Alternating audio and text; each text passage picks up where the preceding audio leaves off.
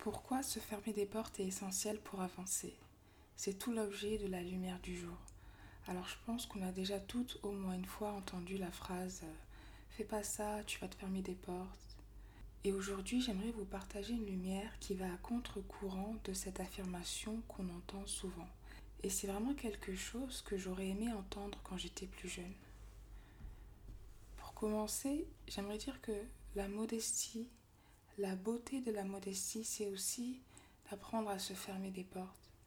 Se fermer des portes qu'on n'a pas forcément envie d'ouvrir à l'instant T.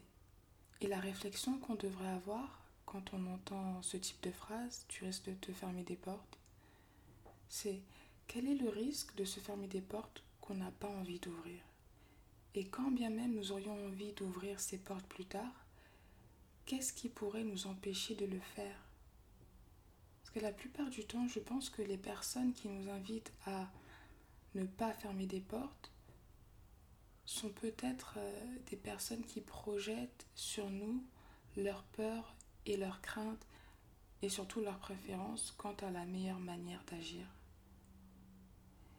Et je pense que c'est contre-productif dans le sens où quand on a trop de portes ouvertes, on ne sait pas où aller parfois et ça apporte plus de stress et d'anxiété qu'autre chose. Après, bien sûr, on peut se tromper. On peut décider d'ouvrir d'une porte qui finalement s'avère ne pas être la bonne pour nous. Mais se tromper par conviction sera toujours meilleur que réussir par mimétisme. Parce que quand on suit l'avis des autres en reniant ses propres opinions, on aura toujours une petite voix intérieure qui nous dira qu'est-ce qui se serait passé si je m'étais écouté. Donc Aujourd'hui, ce que je vous invite à faire, c'est bien sûr, à chaque fois que vous devez faire un choix, entre guillemets, déterminant, parce qu'encore une fois, je pense que rien n'est déterminant à 100%. Nous ne sommes pas des arbres, nous avons toujours la possibilité de changer si nous le voulons.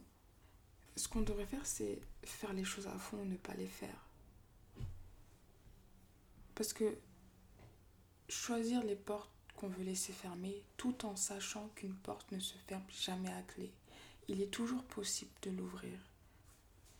Et même si c'est par exemple, je sais pas, vous pensez que vous voulez étudier le dessin, faites-le à fond. Même si dans 5 ans vous vous rendez compte que c'est la médecine qui fait battre votre cœur, il y a des gens qui reprennent des études de médecine euh, à 30 ans, 40 ans. Donc c'est pas une question d'âge, c'est juste une question de volonté.